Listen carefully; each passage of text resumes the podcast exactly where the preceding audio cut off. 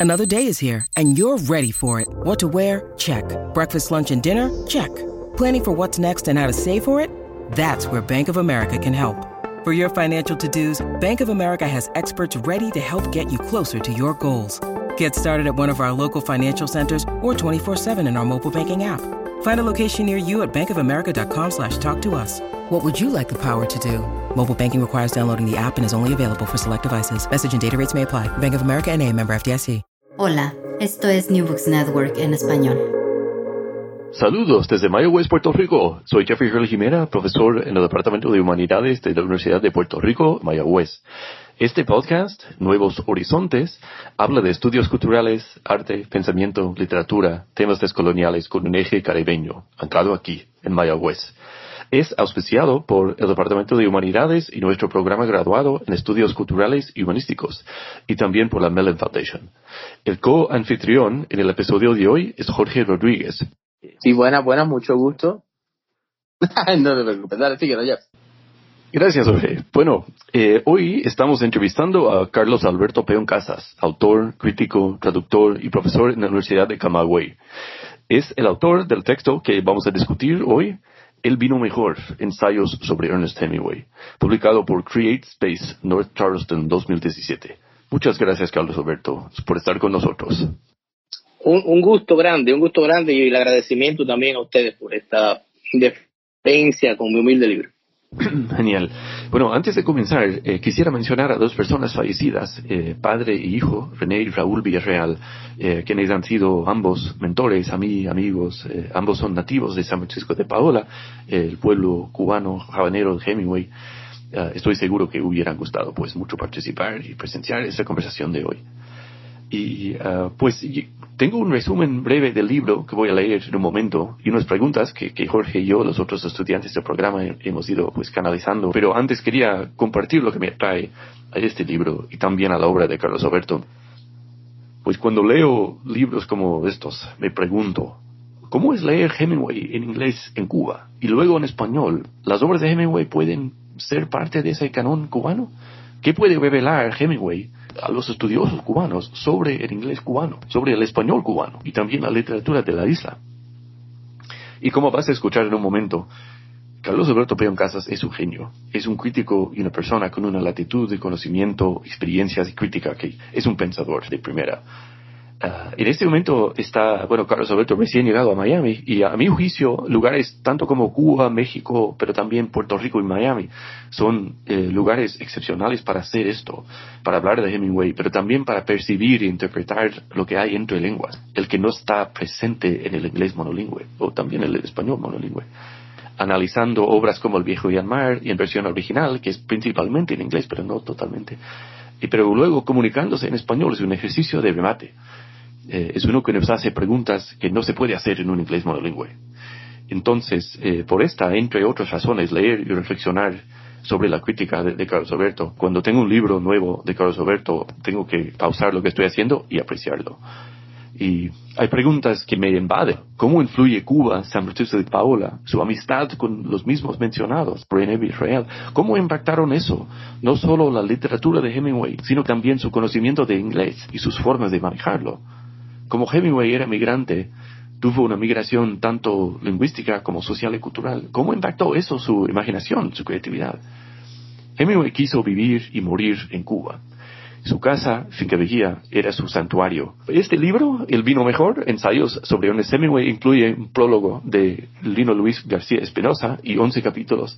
Es un intenso encuentro y fascinante vistazo a la vida y la obra de Hemingway aporta contextos cubanos y perspectivas cubanas a temas parcialmente estudiados, sobre textos como Un lugar limpio y bien iluminado, Por quien doblan las campanas y El viejo y el mar. El autor examina y reflexiona profundamente un tema bien poco conocido de Hemingway, su poesía, indicándonos otras luces sobre sus clásicos relatos, brindando una visión sobre la fe y, la, y, el catolicismo. Es un gran honor tener esa conversación contigo, Carlos Alberto. Y ahora paso el micrófono a, a Jorge para iniciar nuestras preguntas que tenemos preparadas. Gracias, Jeffrey. Pues vamos con la primera pregunta que tenemos aquí para Carlos Alberto. Eh, si pudiera entonces contarnos, por favor, un poco sobre su biografía, tus intereses, preparación, experiencias y sobre todo ¿cómo es que se te ha cristalizado en este libro? Mira, eh, realmente este libro es una maravilla, es un, es un milagro. Los milagros, pues, muchas veces no son, no, son explicables, pero sí se sienten y se, y se vivencian. Entonces, la llegada al libro, bueno, ya puede ser parte de un recorrido, como, como bien dices, biográfico, anecdótico. Yo realmente tengo una formación lo más clásica posible. Yo hice una licenciatura en lengua y literatura inglesa en Cuba. Eh, me gradué en el año 92. Eh, trabajé un poco la línea académica un tiempo, luego la traducción, la interpretación finalmente acabé siendo un freelance, acabé trabajando en una biblioteca, eh, hice allí mis mejores años y te digo, este libro es fruto de esa, de esa vivencia en el scriptorium, como decían los, los latinos, esa vivencia de estar sentado todos los días pensando y releyendo y mirando. Hemingway es una realidad y, y va por allí, pero Hemingway no llega primero. Yo, yo tengo una formación, ya te digo, lo más ubicada posible con todo lo cubano, todo lo universal, ¿verdad? Eh, formación lógica de, un filólogo y de un traductor. Entonces, nada, eh, por ahí vienen las cosas, es decir, el libro se, se armoniza después dentro de muchas otras cosas, el libro llega mucho después. Yo creo que eh, vivo con esa convicción de que, bueno, el libro te llega cuando ya tú lo vas, ya está dentro de ti y lo crearás, pero llegará el minuto en que saldrá. Y, y de alguna manera, bueno, desde el año 92 yo me muevo en este ambiente, porque Hemingway formó parte de mi currículum, ¿verdad? investigativo, inicial. Eh, y entonces, mm, más lejos que eso y más atrás todavía en el tiempo, eh, yo creo que las cercanías con el autor están por ahí. Desde niño leí El viejo y el mar, en la versión traducida para Cuba, ¿verdad? Traducida para Cuba, eh, el propio Hemingway, autorizada por el propio Hemingway. Increíblemente, esas cosas, el, cuento se publicó en Cuba, en la revista Bohemia, en los años 50. O sea, hay una serie de detalles que, que dan perspectiva. Y yo conozco a Hemingway, entonces conozco eh, la obra un poquito desde la adolescencia, quizás eh, poniendo las campanas, ¿verdad? Quizás eh, adiós a las armas. Esa, esa primera en contacto con la obra plural, con la literatura más. En Cuba se ha publicado casi todo, es increíble, pero es así. Casi todo, exceptuando algunas cosas que quedan para después, pero casi todo, casi todo. Y, el lector cubano conoce a Hemingway. Entonces yo creo que también se le, se le admira, se le da esa coordenada. Para mí, en mi formación, ya te digo, llegar a Hemingway fue llegar por esas vías, de la infancia, luego a la formación clásica, literatura norteamericana, por supuesto, inglesa, eh, he ejercido esa profesión de profesor también, o sea, eh, me he movido en esas coordenadas y Hemingway nunca dejó de estar por ahí. Igual están todos los demás, pero nunca dejó de estar. Entonces, eh, en biografía y en coordenada, Hemingway está en algún minuto de mi vida, desde el recuerdo primario que tengo de haber descubierto, de haber visto con mis ojos, porque ya no está a la vista, ya por circunstancias no está allí, haber visto su medalla del Nobel, entregada a la Virgen de la Caridad en el, santuario del cobre en Santiago de Cuba. Esa fue una experiencia de mis 10 años y yo creo que me, marcó para siempre. Entonces, haber visto allí, haber visto el recorte de periódico del minuto donde después, como investigador, he podido saber los detalles, el intríngulo, lo que hubo, lo que no hubo. Pero te digo, eso me marcó y me marcó para, para, para muchas cosas, ¿no? Entonces, eh, desde mi experiencia, ¿verdad? de creativa. Mm, no sé si te respondo. Eh, ya te digo, mi biografía no es que sea tan larga. Eh, realmente he hecho algunas cosas en esas líneas más creativas. Eh, yo tengo 57 años, no lo niego. Es decir, yo soy de una, una generación que nació dentro de Cuba después de la revolución. Allí hice mi parte fundamental de, de, crecimiento humano, hice mi familia. Ahora vivo en Miami, pero bueno, las circunstancias también van cambiando y, y el destino te pone y te quita. Que estamos, de todas maneras, creyendo siempre que eso, que estamos donde donde debemos estar. Eh, los, latinos lo decían, ubi bene, ubi paten. O sea, no estamos bien donde está la patria, pero bueno, finalmente estamos donde tenemos que estar, no queda más remedio. Circunstancialmente. Así te digo. Bueno, eh, ¿puedes hablarnos un poco, Carlos Alberto, sobre eh, algunos mentores, algunos textos tal vez que te han inspirado eh, para pues dar algo de, un poco más de contexto de las preguntas que haces en, este libro sobre Hemingway? Mm, mira, esa pregunta tuya es muy interesante porque te pone en la disyuntiva de decir, bueno, ¿a quién pongo en la lista? ¿A quién quinto? Ese es como el cuento del que le dicen, te vas a la isla y qué libro te vas a llevar. Y la gente te dice, bueno, parto por la primera, me llevo la Biblia, dice uno, bueno, me llevo a... Y entonces tú no sabes lo que te llevas, pero tú sí sabes que has visto muchos, muchos nombres, mucha gente. Yo desde que tengo 10 años más o menos, soy un lector voraz. Leí a los clásicos, leí, no sé, a, a Balzac, leí el realismo de Balzac, leí... Quizás Hemingway me entra por ahí, porque se, se, emparenta un poquito. Leía lo romántico, por supuesto, en algún minuto leía, no sé, eh, por decirte algo. Y en, la, y en la literatura nacional nuestra, en Cuba, bueno, uno lee a Martí, porque Martí es el referente. Uno lee mm, después, en la evolución del tiempo, a los poetas del 19, que Martí también fue un poeta, pero bueno, evidentemente tiene otra coordenada. Uno lee a Lezama, uno lee a Cintio, uno lee eh, a Cintio Vitier, por supuesto, a Lezama Lima. Eh, esa es una formación inevitable. El cubano es, eh, añora ver su, su, cercanía. Cuba tiene una historia literaria, como la tienen en tantos sitios, ¿verdad? Pero Cuba tiene esa gracia, esa, magia. La formación clásica viene después, ya la, juventud, ya el, minuto de la universidad, haber contactado con Borges, eso fue un, choque de trenes, haber leído a Kundera, mm, haber leído a otros escritores norteamericanos, al propio Faulkner, a quien también le tengo otra coordenada. Y de hecho, esa es otra, otra de mis, eh, de mis ansias, porque yo sé que entre creadores andaba la cosa y, y los dos se miraban con, como con ganas de, de irse al ring. Aunque bueno, finalmente... no se querían muchísimo. No, no, no se quisieron mucho, pero bueno, eh, se quisieron en la dimensión o se estimaron en la dimensión de lo que eran, pesos pesados. Además, los dos estaban en la misma generación, no quedaba más remedio. Entonces, bueno, por este nombre, así, te digo, te digo que, que, es muy plural lo que he hecho. Cuando tenía, qué sé yo, eh, pocos años, poca, poca edad, eh, eh me sentía cercano con los poetas eh, del, del, comienzo del 20, con los poetas mexicanos, leí no sé, por decirte algo, ¿verdad? La Ibarboru en puertorriqueña, que bueno, igualmente dice que Cuba y Puerto Rico son las dos alas del mismo pájaro, ¿te acuerdas? O sea, esa, eh, hemos visto, hemos mirado, y, y decidirme por, por nombres, bueno, ya te menté algunos, pero decidirme por uno, mira, es tan plural que, por supuesto que Hemingway estuvo ahí, ya te decía, desde temprano, con el viejo y el mar. Y, y por supuesto, ya la generación que sigue, lo que se conecta y lo que uno mira y, y, a los, dice otro dicho que conozco, dice que a los 40 ya si no te leíste las novelas que te ibas a leer, no te las leas, porque te aprovechan. Y entonces me estoy recordando ahora, lo sé, de, de La montaña mágica, por ejemplo, por decirte un título, y, un autor que tiene su, su, presagio, ¿no? Entonces, no sé, no sé, quizás por ahí va la, la realidad, ¿verdad? De la pluralidad en, en nombres y, y obras. sí, sí. Sí, me parece, me parece fantástico, en verdad. Eh, entonces, antes de proceder, me gustaría también, eh, usted dijo algo que me llamó mucho la atención, que era que el lector cubano tiene muy presente a Hemingway. Entonces, además de eso, me gustaría saber, pues, en qué, cuál fue ese momento, ese momento en particular que decides como, ok, yo tengo que, que hacer ese texto. Mira, sí, sí es interesante, porque yo recuerdo, de ya en la parte más creativa, vamos a decir, de la lectura, porque uno lee siempre, pero sin ánimo de ser un crítico. Eh, a mí el ensayo no es que se me haya dado muy fácil, mm, pero realmente un Hemingway sí ha sido fácil. Entonces, ¿qué pasa? Que en el año 97 yo me estoy sumando, uh, año 97, 98, vamos a verlo así, más o menos, me estoy sumando a un movimiento que hay en Cuba de gente que está estudiando ya en serio Hemingway, un movimiento de personas que están asociados al, a la finca vigía, al, ¿verdad? Y están creando cosas, están moviéndose, hasta el punto de que se organizan unos eventos internacionales a partir de ese año, eh, un coloquio internacional en La Habana que es bien renombrado, bien conocido, donde yo he participado desde ese año hasta mi salida de Cuba, o sea que mm, estuve en el, en el penúltimo que se hizo, ¿verdad?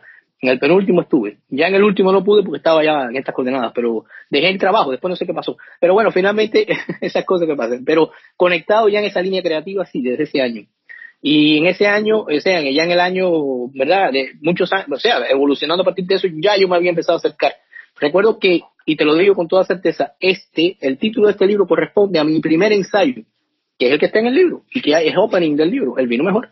El vino mejor es una ponencia inicialmente para uno de esos eventos. Un evento que se celebró en Camagüey, o sea, en mi ciudad, aquí a 500 kilómetros de La Habana, en un ambiente bastante cultural, bastante propicio, ¿verdad? Hay, universidad, hay instituto pedagógico, hay escuela de medicina. Es decir, la ciudad tiene esa todavía, todavía le queda ese encanto que viene datado precisamente desde su fundación en el, en el 16.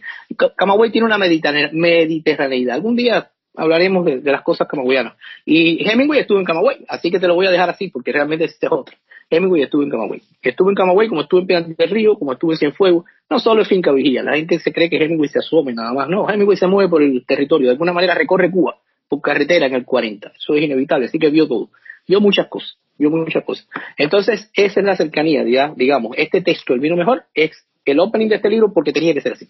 Tenía que ser así. Era mi primera vez eh, haciendo algo serio. En la universidad había tenido, había discurrido, digamos, en exámenes, habíamos leído Fiesta, que era una, eh, era una obra que te ponían, vamos a decir, el, para, para el examen de literatura norteamericana era fiesta, el, que marcaba, el que daba la punta. Y yo recuerdo haber leído fiesta en inglés ya en ese minuto, ¿verdad? Como después he podido leer ya casi todo. Pero realmente, eh, inicialmente no. Inicialmente, después de mi, bueno, mis cercanías con el idioma inglés vienen desde la infancia, pero realmente al tener textos en inglés de Hemingway, no, eso es una tarea pendiente, una asignatura que me quedó después. Eh, vimos traducción. Y entonces, evidentemente, por ahí también la idea de probar, de comparar, de entender, de entender. Mm, ya te digo, el vino mejor es el opening de este libro, que como decía Jeffrey, tiene varias secciones, varias 11 secciones, incluyendo, eh, por supuesto, el prólogo de, su, de, de, la persona que lo concretó, que realmente a, quien tengo que dar siempre las gracias por esto, Lino Luis García Espinosa, que desde Madrid logró armar este libro en el año 2017, en enero del 17 desde Madrid. O sea, este, e, esto es circunstancial. España, otra vez Hemingway con coordenadas que son recurrentes. Él decía que España y Cuba, y hablaba de, hacía una metáfora que, que, que, hablaba de la dimensión de su cercanía. ¿Por qué? Bueno, hay una magia, también hay una magia. No sé, yo esa parte se la dejo a quizás al que tenga más, más, más luces. pero realmente yo, yo sí lo creo, lo creo. Eh, eh, y tenía que ser así, si este libro salía, salían con esos ensayo, esa cercanía que ya yo había trabajado antes para los eventos estos hemingwayanos en La Habana. Y todo lo que está aquí, eh, generalmente casi todo se presentó en esos coloquios a nivel de ponencia, se discutieron, están en los fondos que tiene la, finca Vigía, donde se conservan todos los, los textos. Pero bueno, yo logré que se quedaran en este libro y fueran parte de esta propuesta. Bueno, una de las cosas que siempre, bueno, digo a mis estudiantes, pero también a mí mismo, eh, es, es que, que una persona pues que aprende mucho escribiendo. Y me preguntaba pues que si hay alguna perspectiva, algún ángulo de, crítica que, que, no esperabas, o sea, que te salió durante el proceso de, después de, componer eh, los textos, de organizar el libro como tal, eh, si había algo pues ahí, pues en el proceso de, de, escribir como tal, de poner bolígrafo en, papel, o tal vez ahora dedos, dedos o teclado, pero eh, pues para... ¿Había algo de, eso? ¿Algo no esperado que salió en el libro? Mm, claro, claro. El proceso de escribir tiene vía doble, ¿no? O sea, tú vas eh, recreándote. Yo siempre tengo el, norte, ya te digo, de pensar eh, y de pensar en los libros, no en los libros, es que yo, es que yo creo que esa es la idea, que este libro no está pensado desde un principio eh, mi segundo libro sí, mi segundo libro sí se pensó, sí se estructuró desde, la, desde el pensamiento de que iba a ser un libro porque ya tenía el ofrecimiento para eso. Hemingway, Poeta Enamorado y otros ensayos, que mi segunda contribución a, esta, este mundo de la, la segunda que es ya propiamente de la poesía. Pero este primer libro, El vino mejor, va creándose, ya te digo, desde los golpes esos de, de la creación esa independiente particular en minutos específicos, llenando espacio, buscando cosas y ya te digo, cuando se este libro se compiló de esa manera tan fácil, resultó hacer lo que cuando envié los contenidos a mi editor, mi editor me dijo, bueno, vamos a ver, aquí hay un libro, aquí hay un libro, ya no, no, me hace falta más, me dijo, aquí hay un libro. Entonces, eh, es un poco eso, ¿no? Quizás el proceso de crear, de escribir, nos obliga a eso, a, a meternos en la dimensión. Y por supuesto, nos empieza a poner doble vía, conexiones. Entonces, claro, ya cuando yo ya tengo las conexiones para el libro, ya tengo también otras lecturas de Hemingway, ya puedo complementar. De pronto salta la liebre y descubro la poesía de Hemingway, que la descubro porque un buen amigo que está en Suecia, un día de paso por un estanquillo, se encuentra el libro, se sorprende porque él no tenía ni idea de que Hemingway hubiera tenido poesía y, me, regala el libro. Ese fue el motivo para que surgiera entonces la experiencia del segundo y por supuesto mi versión traductiva de los poemas que están hechos, que están hechos mm, no publicados en Cuba porque no hay los derechos, o sea, todo el tema este final que todavía hay con la obra, de, Hemingway en cuanto a, a, lo demás, pero eh, sí finalmente esos textos poéticos se pudieron encaminar luego en, en el otro libro de la poesía. Ya en este, en el vino mejor, ya yo estoy eh, insistiendo en algo, en algo de la poesía, ¿verdad? La sincronía que se da. Porque yo empiezo a descubrir eso, que hay una sincronía. Algunos dicen, la poesía de, de Hemingway es tan menor que no vale la pena mentarse. No, eso no es así. La poesía de Hemingway tiene unas coordenadas sincrónicas sincrónica. Evidentemente están ahí, están desde que era un adolescente y empezó a pensar y hacer las primeras cositas que hizo y los, los poemas iniciáticos de Hemingway son fantásticos, las cosas que escribió en Chicago, los poemas que le dedicó a Hadley. Eso tiene un valor, digo, a mi ver, ¿no? Eh, que, que, que todavía no se le sabe descubrir. Hay una faceta sentimental, espiritual de Hemingway que ya empieza a salir en los versos. Está también en la prosa, inevitablemente, pero anda por ahí. Entonces, quizás quizás por eso este libro también se entroniza y da, la, da el pistoletazo de salida para que yo pudiera después ya trabajar, ¿verdad? Eh, en la traducción que hice, ¿verdad? Para, para mí mismo, porque eso es el gusto que tuve, de hacerla para mí mismo. Realmente esos textos están ahí, en, alguna memoria de computadora, están ahí esperando. La mano que venga, ¿no? La, mano de nieve, como decía el poeta. Entonces, quizás por ahí va la, la idea. No sé si, si te, te, te complazco con todo lo que quieres, es, es amplia tu. no, sí, sí, claro, claro que sí, claro que sí. Y oye, ahora que estamos hablando de eso mismo, que mencionan las traducciones, incluso esas mismas eh, traducciones que uno hace pues para uno mismo, eh, en cuanto a las traducciones de Hemingway, que sabemos que es un escritor que escribía eh, en inglés, hay cierta responsabilidad en, en la traducción que va más allá de las palabras. ¿Puedes abundar sobre lo que es ese proceso y el arte de la traducción en particular con, con Hemingway? Porque uno de los primeros ensayos es sobre eso, es sobre el, traducir a Hemingway, el traducir su forma de escribir. Sí, mira, traducir a Hemingway es, es, es exactamente eso.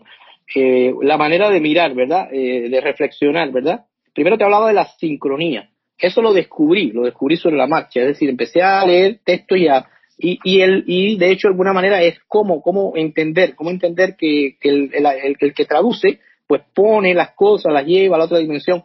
Eh, nunca se me olvida el dicho, y muy famoso, y que todos los escritores entienden, de que traductores y traductores.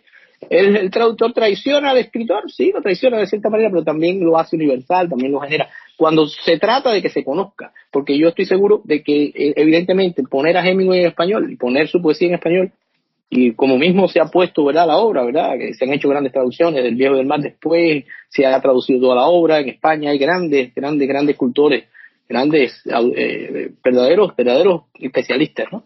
Yo lo hago, ya te digo, eh, desde la dimensión de mirar a Hemingway como necesario, como ponerlo, eh, como ponerlo en la dimensión de que debe ser conocido y que entonces de alguna manera hay que llegar a él. Entonces empezar a traducir es responsable, porque cuando tú lo haces, tú sabes, tú dices, bueno, estoy haciendo algo que es eh, mm, que hubiera increpado al mejor. Es decir, hay autores que hacen sus propias traducciones. Yo sé el caso de Octavio Paz, que no dejaba que le tradujeran uno. Borges lo hacía igual. Borges se escribía los textos en español y luego los ponía en inglés porque decía, a mí no me traduce nadie. o sea, a mí no me vuelve a reescribir nadie. Y es de eso se trata. No sé si Hemingway le hubiera gustado, ¿ves?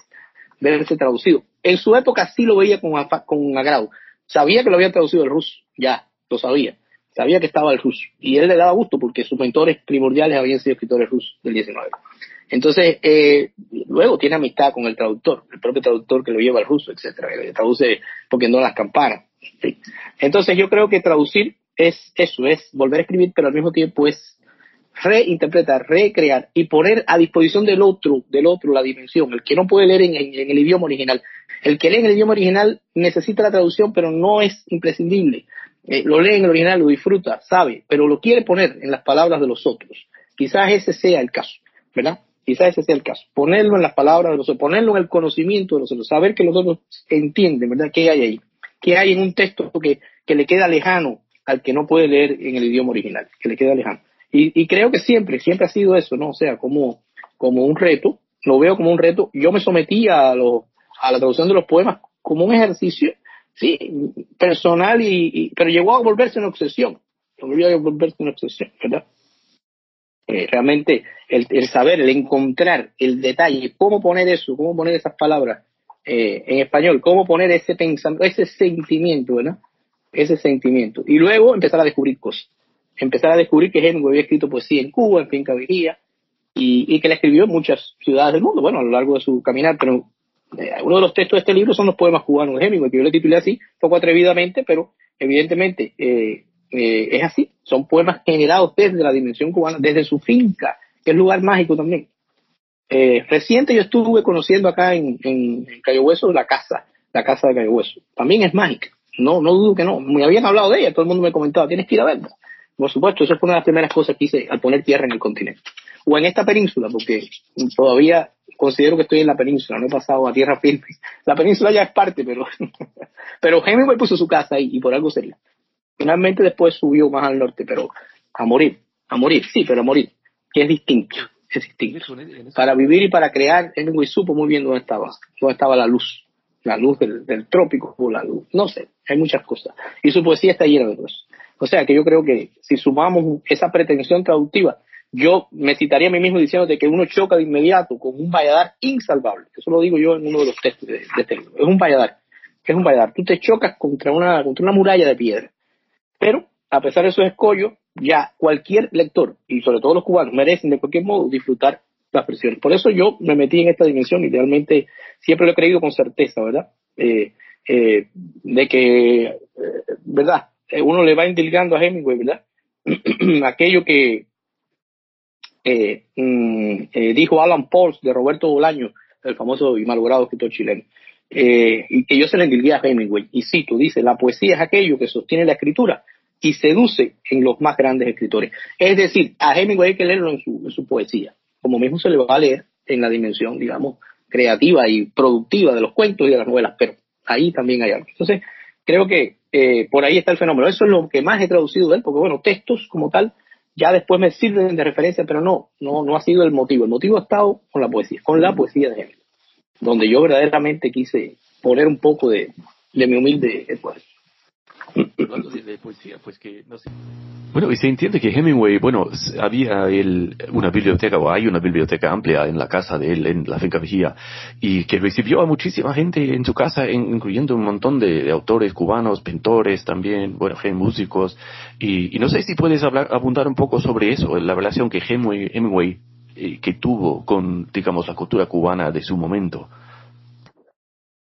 Sí, mira, hay algo de eso súper interesante. Hay algo de eso que se niega un poquito cuando se quiere saber de Hemingway en Cuba. Siempre a Hemingway en Cuba, y te lo voy a decir con, con tristeza, se le está mirando nada más desde un lado muy turístico, muy florido, muy de, que el hombre estuvo aquí, de que qué bueno que nos escogió como sitio. Mira, Hemingway iba a estar en Cuba porque Cuba era un atractivo para él, porque Hemingway tuvo razones de peso para haber puesto casa en donde hubiera querido. Realmente en cualquier otro paraje. Y sin embargo fue Cuba.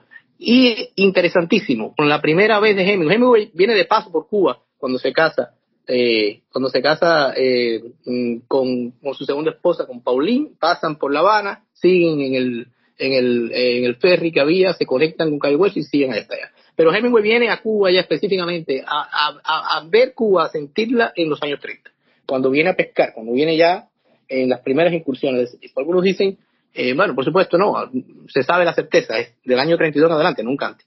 Y Hemingway está viniendo a La Habana y ubicando en La Habana su, su cuartel. Vino por un mes y se quedó seis, porque venía en la temporada de los grandes Marlins, que se vuelven su obsesión en Cayo Hueso. Cayo Hueso pescaba y miraba, pero alguien le habló de los, de los pecios de La Habana, de, lo que se cogía al norte de la ciudad, y efectivamente ahí está el Gran Río Azul. Ahí viene la idea de encontrarse con, con esa realidad habanera, porque ese, ese Gran Río Azul esa corriente del Golfo pasa allí, allí, a la mano del malecón. Usted está viendo el cambio del color del agua casi un poquito más adelante. Eso, eso lo describe Hemingway genialmente. Y eso lo enamora. Y Hemingway queda atrapado. Pero Hemingway no se enamora nada más de, de, de, la pesca en Cuba. Hemingway se enamora de, todo lo demás. Y su cercanía con la gente creativa en Cuba es inevitable, a pesar de que su español no fuera un español literario. Hemingway podía hablar español, pero lo hablaba con los íntimos, con sus amigos vascos, con los eh, con sus amigos españoles, con la gente que él frecuentaba.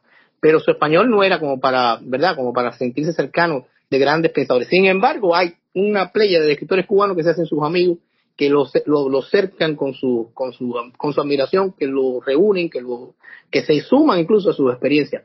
Eso es inevitable. Ahí, eh, en la época, ¿verdad? En la época de los años 30 en Cuba, hay ya narradores que tienen la influencia Guayana inevitable. Eh, inevitable. ¿Verdad? Hay eh, nombres específicos, ¿verdad?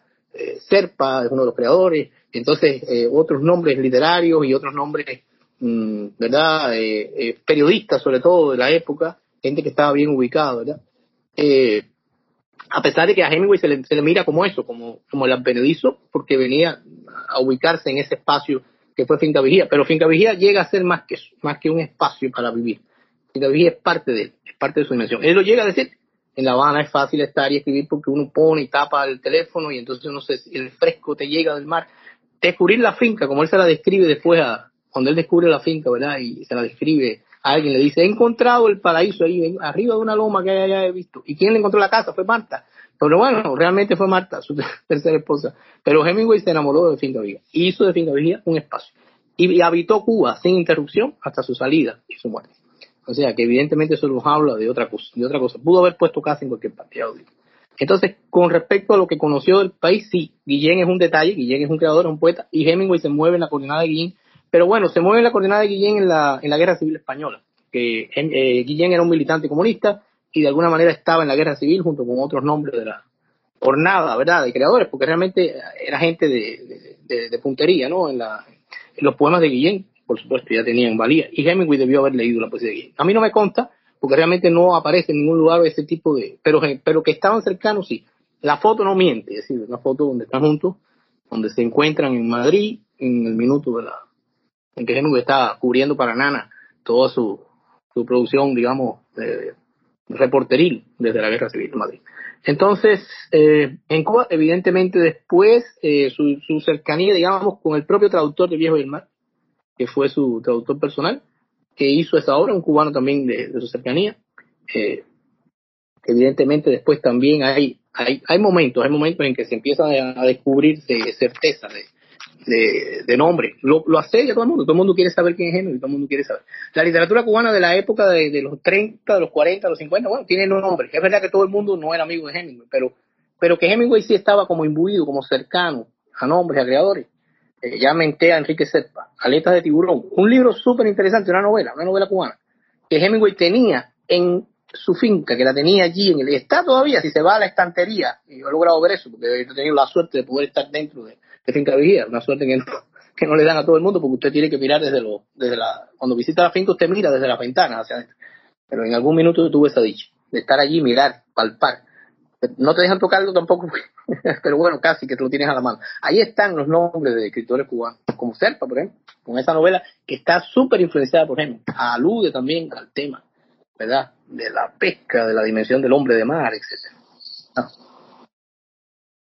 Sí, fíjate, sí, pues hablando también pues, de todas estas relaciones, eh, porque al fin y al cabo, pues eso, son, eh, son muchos contactos y muchas relaciones con las cosas. Eh, estando en Cuba, eh, pues se hacen muchas ahí se hacen muchas interesantes pinceladas de lo que es pues la espiritualidad y el mismo catolicismo para Hemingway. Entonces, nos gustaría que compartas tus perspectivas sobre cómo la religión y esa espiritualidad y su relación con Cuba, todo eso eh, impacta su obra. Ajá, mira, voy a hacerte, voy a deslindarte un poquito la cosa. A ver, Hemingway, tú sabes, se llama católico, se dice católico en el minuto que se casa con su segunda esposa, que era católica. Hemingway de alguna manera eh, tiene, bueno, por ascendencia, le toca ser cristiano, ¿verdad? Se bautiza como cristiano en Estados Unidos, etcétera. Luego alude que en la guerra, en el minuto que está herido, malherido allá al norte de Italia, un sacerdote católico se le acerca y, y lo bautiza. Él no, él no, habla de que le dan la extrema unción, sino que lo bautiza, que él se deja bautizar por aquel hombre. De hecho, bautizarse en la iglesia católica, porque el sacerdote era católico. Eso le va a valer a Hemingway después la oportunidad de mostrar, cuando se va a casar con Pauline en París, de que es católico. De hecho, de alguna manera, eso es lo que Hemingway alude, el certificado famoso de, que quedó en extremis, que se le dio en extremis, nunca apareció. Creo que él lo mandó a buscar algún lugar, en alguna parroquia del norte de Italia que debió haber sido inscrito, porque es como obra en el proceso, pero realmente eso a mí no me consta tampoco. Conta que él dijo que sí, que eso había pasado. Conta que se unió a Pauline y profesó con Pauline la creencia católica, es decir, la dimensión de la de la, de la práctica, digamos, exterior, porque era ir a la misa el domingo, me consta que cuando venía a La Habana a pescar, eso lo, he leído en lugares disímiles, iba a la misa el domingo en la Catedral de La Habana. Es decir, el hotel de Hemingway estaba a unos pasos de la Catedral de La Habana, en ambos mundos, caminando perfectamente, Hemingway salía por la orilla de la costanera y llegaba hasta la catedral y, estaba en su misa, en Cayo Hueso igual. Hemingway también tiene amistad con un sacerdote católico. De hecho, se habla, entre también esto es una leyenda que hay, de que hay una cercanía de con los jesuitas en particular.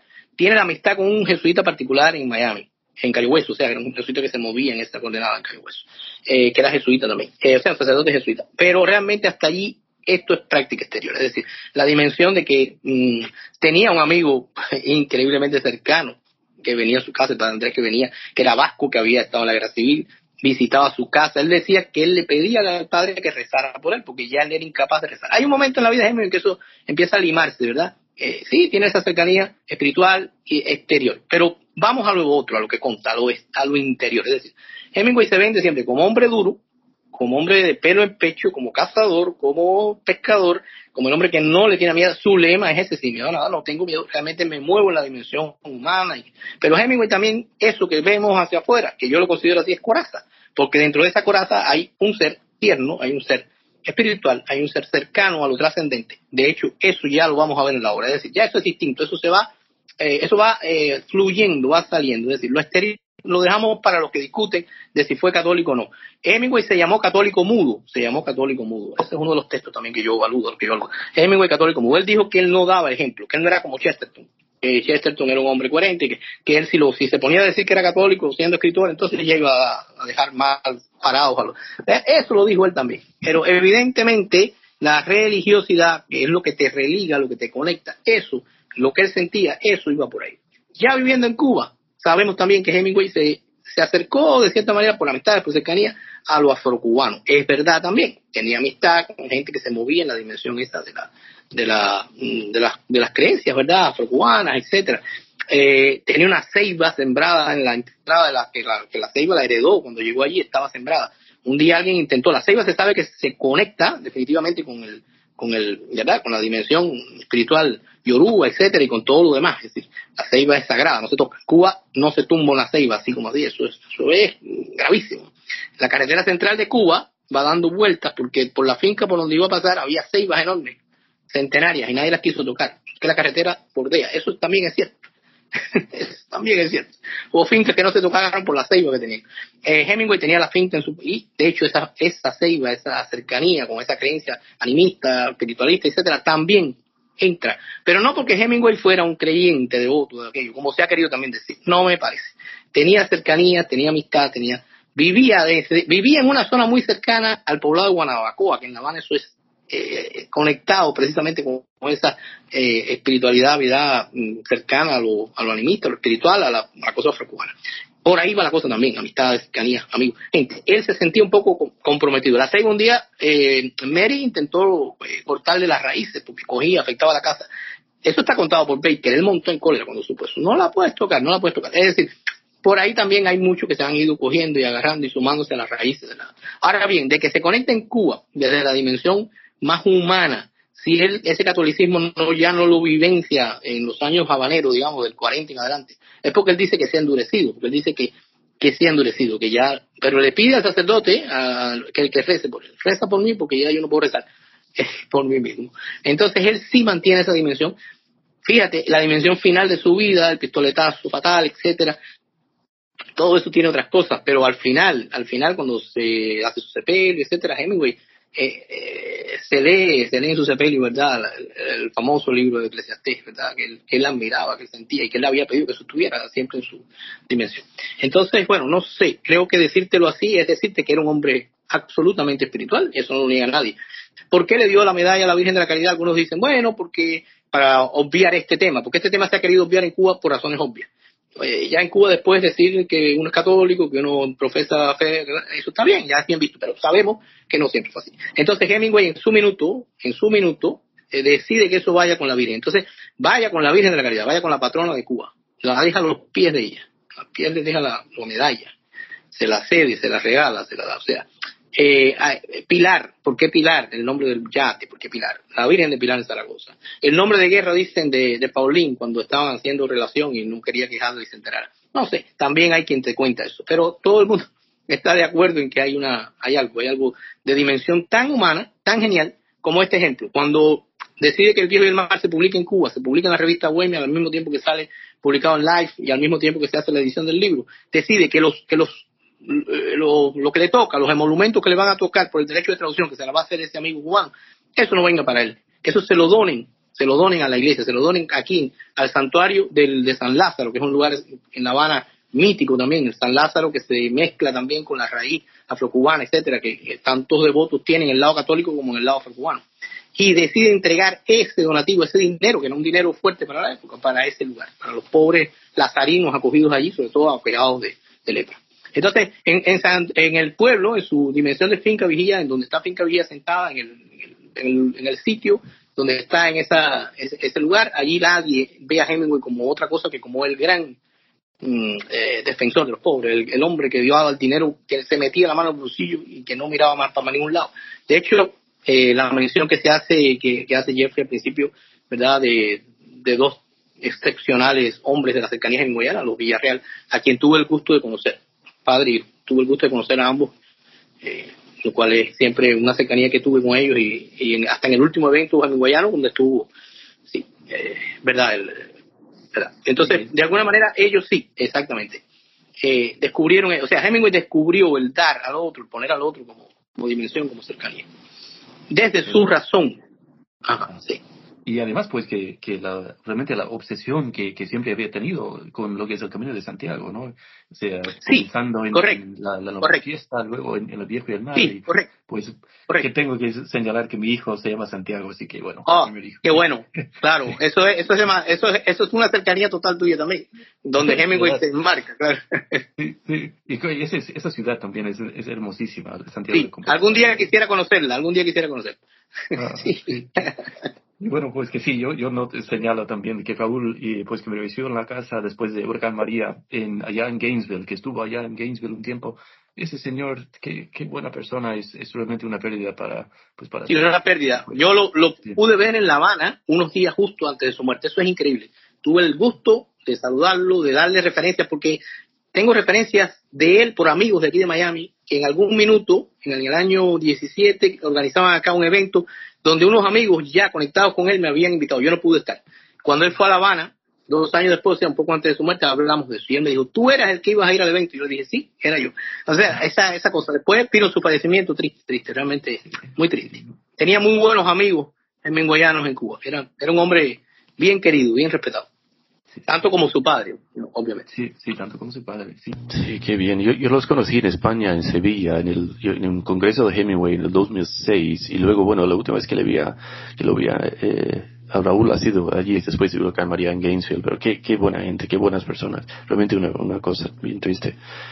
Eh, bueno, eh, ¿puedes situar el argumento eh, de, este libro en, Puerto Rico hoy? ¿No? ¿Qué es lo que un lector, una lectora, pues, específicamente estudiantes de la Universidad de Puerto Rico en Mayagüez, puede usar o aprender o aplicar de tu libro en su vida y en su carrera académica? Oye, esta pregunta me gusta porque yo he sido profesor universitario en Cuba hasta, hasta hace nada, hasta hace nueve meses atrás ejercí ese digno oficio, digno porque en Cuba ser maestro es, algo más que eso, o sea, hay una dimensión ya y estar al nivel, al nivel de este. Tuve alumnos que, como los tuyos, de Mayagüez, que se hacían seguían su licenciatura en lengua inglesa, igual tenían a, la literatura norteamericana y a Hemingway, por supuesto, como un, como un referente. Este libro mío, eh, evidentemente, eh, como es una invitación a mirar a Hemingway, yo creo que les puede significar algo. Humildemente te digo, es un poquito como para darse cuenta de que, claro, por supuesto que son eh, estudiantes que se mueven con las dos lenguas, evidentemente en Puerto Rico el inglés y el español se mueven parejo.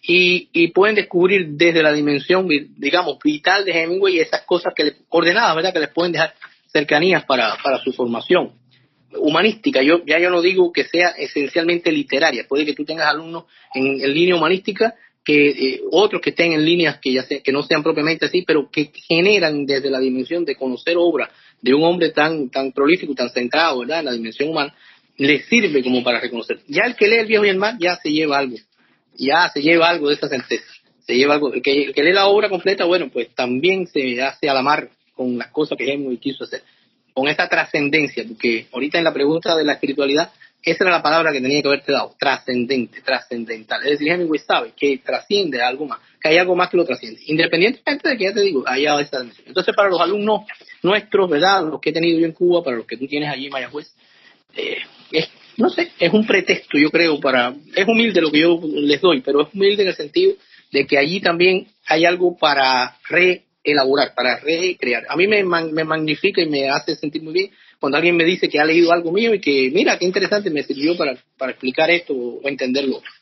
Entonces, ojalá que humildemente ese texto de Mayagüez pueda ser no un texto básico, porque nunca lo va a hacer porque estas cosas tienen su dimensión, pero sí un referente que va a quedar en tus, en, las citas de esos estudiantes para alguna, alguna cosa que buenamente quieran escribir en la dimensión hemingwayana. Y, y qué bueno, qué bueno, qué bueno que pudiera también estar, digamos, en la, al alcance de ellos. O sea, aunque realmente sé que, esa es otra dimensión. Pero sí, sí, me parece, mm, me gustaría, me, me daría certeza de que así fuera, de que me daría gusto, realmente gusto de que sirviera para algo, que fuera para enseñar, porque todo lo que sabemos es después que, que proponemos algo es dejar que los demás crezcan con eso y enseñar ese proceso. Como he sido maestro siempre lo sé. Uno propone y los alumnos disponen de eso y, y crece. Bueno, ojalá sea así.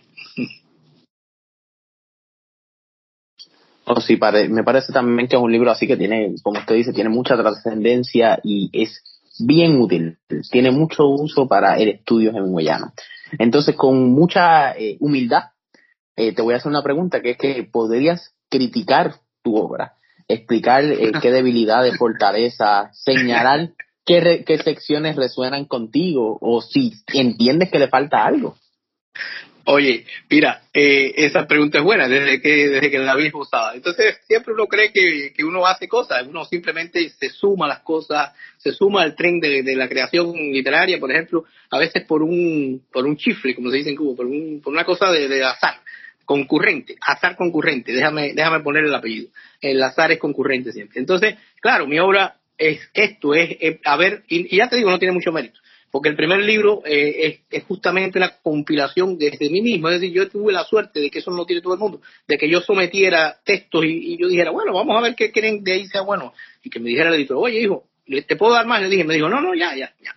Entonces, eso es una suerte, eso es una bendición, eso es un milagro. Ahorita te hablaba de los milagros. Mi vida es un milagro, mi vida es un milagro en este minuto, personal, espiritual y es un milagro. Y yo los, le doy gracias a Dios porque yo de alguna manera lo primero que hago todos los días es eso. Entonces, lo otro es que sí, eh, mi obra está perfectiblemente encaminada a hacer otra cosa, a hacer perfecta. O sea, a que alguien un día me diga, este texto vamos a reescribirlo. Y yo digo, vamos a reescribirlo porque realmente ya no me gusta. Sabes que a los escritores les pasa, o sea, normalmente ven sus libros y luego los tocan más. No, hay un costo. No, yo no leo eso más. Que vaya, eso está dado. Pero no, en mi caso, yo me siento humilde también ante esa dimensión. Yo sé que es perfectible.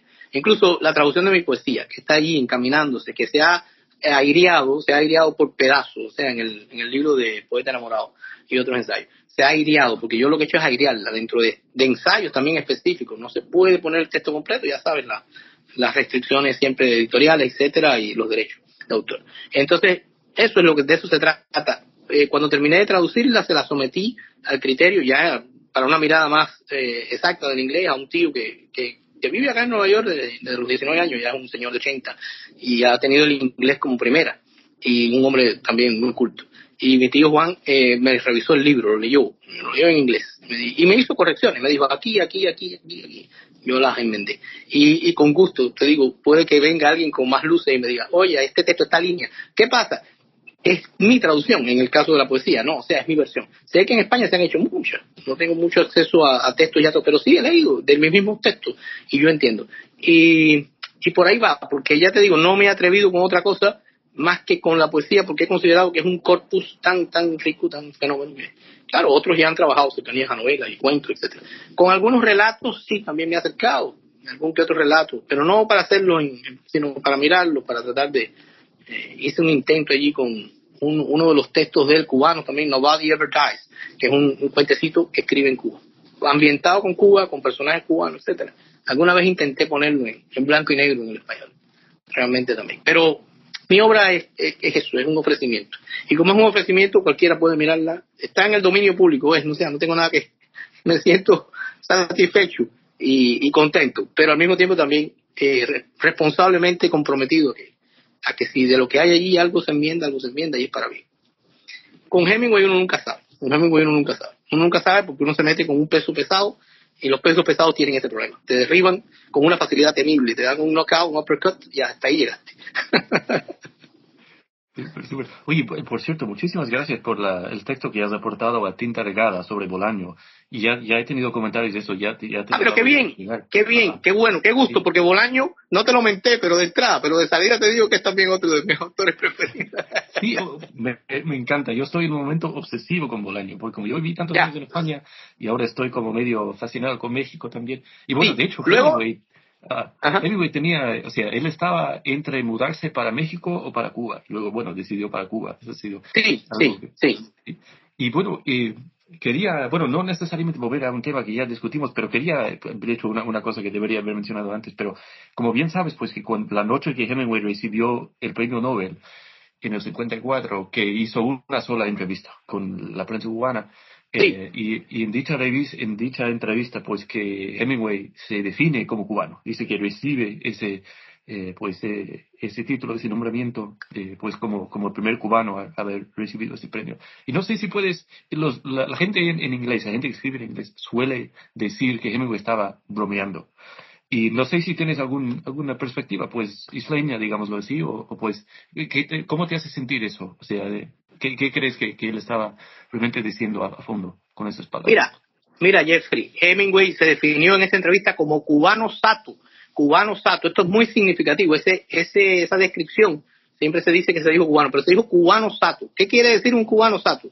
¿Sabe que en Cuba los perros no tienen pedigrí? Generalmente son satos. Están cruzados, están ligados, salen es el perrito de la calle. Eso era Hemingway. ¿Por qué Hemingway dice que es un cubano sato? Ahí está el kit de la cuestión. Hemingway no se considera que es un cubano de élite, ni que está arriba, a pesar del dinero que tiene, a pesar de que Hemingway se mueve en círculos concéntricos con gente de poder, con gente de cercanía, con gente rica, con gente... Pero olvídalo, Hemingway también era alguien de a pie. Y esa gente de a pie a Hemingway lo emocionaba. Lo emocionaba en Finca Vigía, lo emocionaba en La Habana. Sus descripciones, cuando uno lee Islas en el Golfo, ese pasaje magnífico donde él viene entrando a La Habana y ve a la casucha de los pobres y hace alusión, y eso está allí. Hemingway era un hombre comprometido con la realidad cubana, sí lo fue, con la realidad que él vivió en su minuto, con el ser humano, con la gente.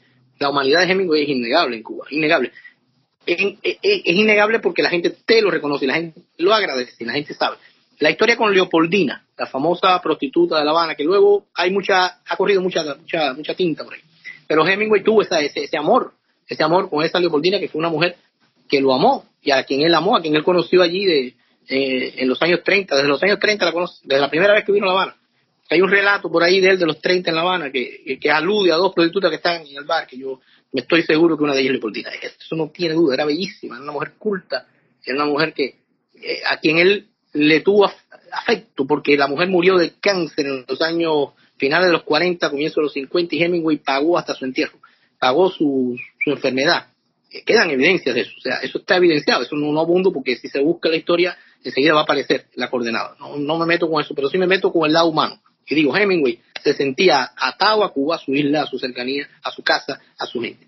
Entonces, de alguna manera, eso de decir cubano sato implica que él se siente de, allí, se siente allí en esa dimensión. Y de Cuba dice estas palabras bellas, de que es el lugar ideal para estar, que, que la brisa del mar en la tarde, que la finca, y que cuando mira el cielo y cuando cuando volvió a Cuba en el 60, porque, o sea, tempranamente triunfa la revolución en enero del 59, ya en el, en mediados del 59, que él está fuera en octubre, él besa la bandera cubana. Ese es un detalle, eso está por donde quiera. Cuando llega al suelo cubano, vuelta a entrar y besa la bandera, alguien le dijo, lo hizo inopinadamente, pero el periodista quiso que, bueno, venga, venga, porque no pudieron coger la foto. Y entonces, venga para que lo haga otra vez. Y él dijo, a lo que se llama no se le, no, se, se, le, se le hace, se le da el sentimiento. y se negó, le dijo al hombre, ni lo intente conmigo. Es decir, esas cercanías con Cuba estaban allí. Ese era el lugar donde él vivió, se movió entre los dos escenarios, Cuba y, Estados Unidos, Cuba, y luego su, casa, digamos allá, pues para, después, ya para el final, la salida de él, bueno, todo lo demás, el minuto en que ya no está más, pero de alguna manera Hemingway cuando recibe el Nobel, específicamente en ese minuto, ya el detalle que aludo de donar su medalla, su medalla es el, digamos, es la constancia de que eso está allí al pie de la entonces está en Cuba. No se quedó para otro sitio, se quedó en Cuba. Entonces, de que fue cubano, que se sintió cercano a la realidad cubana, que la vivenció, que la vivió, pero con, eh, con sentimiento, con feeling, como decimos. O sea, a él nadie le impuso que se, se, percatara o se A veces lo quieren ver, ya te digo, un poco en el, la palestra esa. Andaba con Rico, no, él no, para nada. Él andaba con, con Mayito Menocal, que era hijo del expresidente cubano. sí, de acuerdo y la familia Menocal y otras y otros prohombres de la, del minuto cubano, hasta su salida en el 59, gente eh, de otra dimensión, de otra clase, de otra élite. Pero de esto también te digo, a pesar de que su español no fuera fluido, en el sentido de que él hablara el español fluidamente, la entrevista da y siempre se le nota el acento, se le nota lo demás. Pero él en la, en la finca tuvo cercanía y habló español y, y intentó que Mary aprendiera español cuando Mary llegó. No sé si Mary lo logró, pero lo intentaron. Tenían una nodriza, eh, especie de nodriza, no, perdón. Tenían una eh, muchacha de servicio en la casa española que intentaron poner en dimensión con, con Mary para que le enseñara el idioma, etcétera. claro, Mary hablaba en inglés con los amigos de él, porque casi todo el mundo hablaba inglés en Cuba en ese minuto, y casi todo el mundo, sus amistades eran gente estudiada, gente que había estudiado en Estados Unidos, gente que, evidentemente. Pero el inglés sirve como un vínculo, pero también el español, con la gente de, a pie. El Floridita, por ejemplo, no sé, la, la calle Obispo, la dimensión del Hemingway que camina y la gente lo ve pasar y lo reconocen. Ahí va Papa, ahí va Papa en Cuba, el, decir que alguien es un, Hemingway, por decir que es un heavyweight, o sea, ¿sabe? El lenguaje, la manera de mirarlo, de sentirlo. Por ahí anda todo. ¿Cómo que no?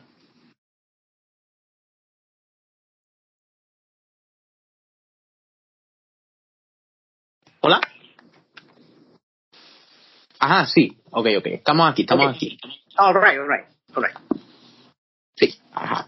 Entonces, eh, pues en este modo de, las últimas preguntas, nos gustaría saber en qué estás trabajando ahora, porque ya sabemos eh, sobre este excelente libro y qué hay, qué hay en el tintero. Mira, Jorge, yo creo que vamos mirando cosas y ya te hablé ahorita de un proyecto, un proyecto que se me, se me gestó en Cuba quizás a mi salida hace unos meses, ya casi un año. Eh, es un proyecto que quiero mover eh, con la misma poesía, quiero moverlo desde la poesía, pero con los textos y los minutos donde los textos se generan y los espacios donde los textos se generan. O sea, eh, sería algo así como recrear la dimensión del espacio en la poesía de Hemingway, o sea, ver lo, que hay de cada contexto. He seleccionado ya algunos, algunos puntos interesantes. Tienen que ver con los momentos creativos de tienen que ver con los momentos en las ciudades, o sea, ambientes y poemas. Esa es tentativamente una manera de acercarme al, a lo que será después el, el texto mayor, no sé. Algo se va esbozando de ahí. Entonces, trabajar desde la cercanía de ciudades específicas donde Hemingway estuvo, de lugares, ambientes, vamos a decir Cayo Hueso, vamos a decir La Habana, vamos a decir Berlín, vamos a decir Londres, vamos a decir París, por supuesto, vamos a decir también, qué sé yo, Toronto, eh, eh, Chicago, no sé. Los minutos en que Hemingway es creativo, que va generando cosas y firma, deja constancia de que este texto es escrito aquí, allá, allá. Entonces, ambientes y poemas es algo que, quisiera, que quisiera, porque muchos de esos, bueno, los textos los tengo ya traducidos, por supuesto, pero no, no recreados de la misma manera, no abundados de la misma manera. Entonces, hay minutos ahí eh, desde, el, desde, el, desde, el, proceso de su creación de su, que generó coordenadas con los momentos vitales.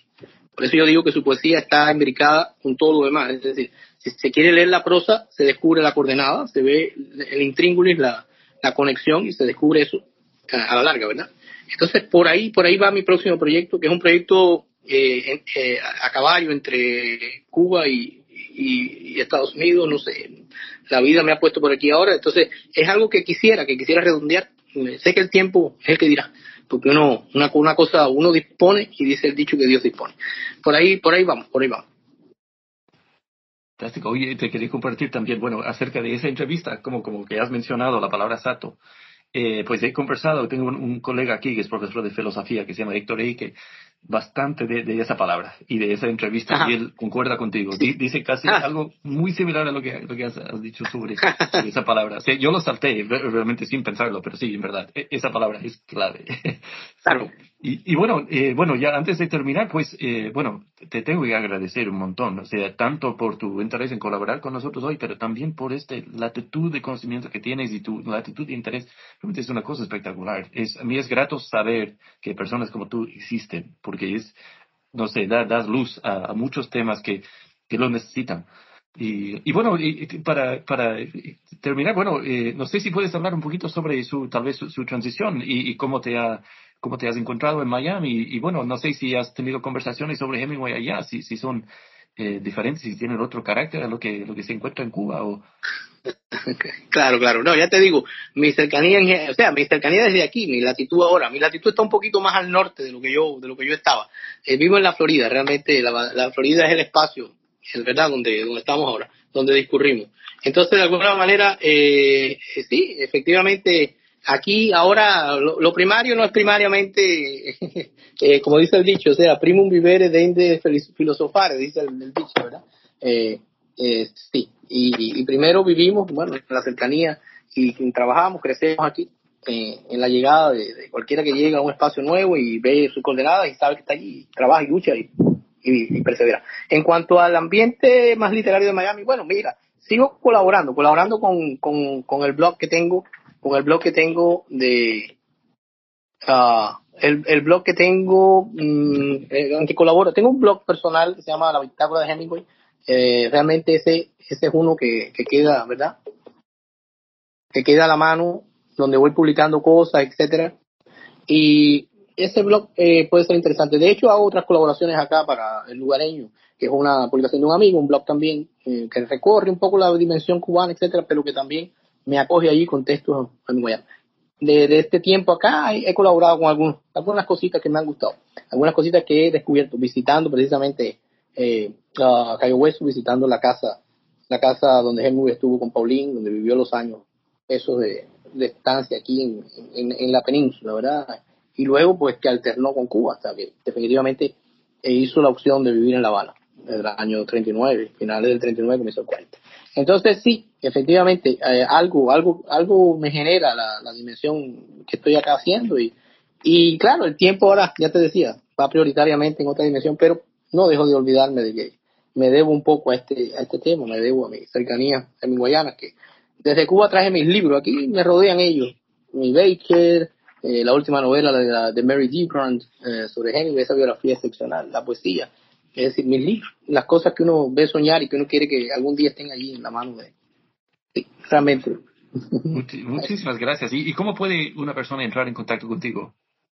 Bueno, a ver, eh, ya, ya te mencionaba ese, ese pequeño blog de eh, la bitácora, pero obviamente, eh, mm, no sé, estoy, estoy abierto también a, la oportunidad de que, bueno, a través de, de donde publico las cosas, ¿verdad? Este, este espacio de, este, este, blog de ellugareño.com, eh, donde estoy ahora haciendo cosas y, evidentemente, bueno, eh, quizás la cercanía que dé que dé esta entrevista con los posibles eh, interesados y, y yo, pues con gusto, verdad, estaría estaría compartiendo mi, pienso que de todas maneras mm, se logre se logre concretar, verdad, a través de alguna vía. Quizás, pues, hoy día Internet es una vía de contacto, pero bueno, no es tan tan seria como yo como uno quisiera, ¿no? Realmente. Pero bueno, porque sí, porque está poblada de otras cosas, pero sí, da la posibilidad de tener allí. Y, y, y lo, lo, primario es que me gustaría y me encantaría tener esa referencia. Y lo primario, y lo primario con ustedes y con el proyecto de ustedes es agradecerles, agradecerles por esas palabras tan maravillosas. Yo no merezco realmente esa, ese, esos elogios. Yo me considero realmente un, un, pues nada, alguien que, que va acercándose que va mirando eh, la obra la vida, ¿verdad? La, crea todos los días, hace su trabajo, se levanta temprano y se acuesta muy tarde para seguir el otro día la lucha. bueno, muchísimas gracias. Bueno, y Jorge también por, por ser co-anfitrión en, en, este episodio. Ha sido riquísimo y realmente te Gracias, gracias a ustedes. No, gracias a ustedes. No, gracias a ustedes, gracias a ustedes. Gracias por escuchar New Books Network en español.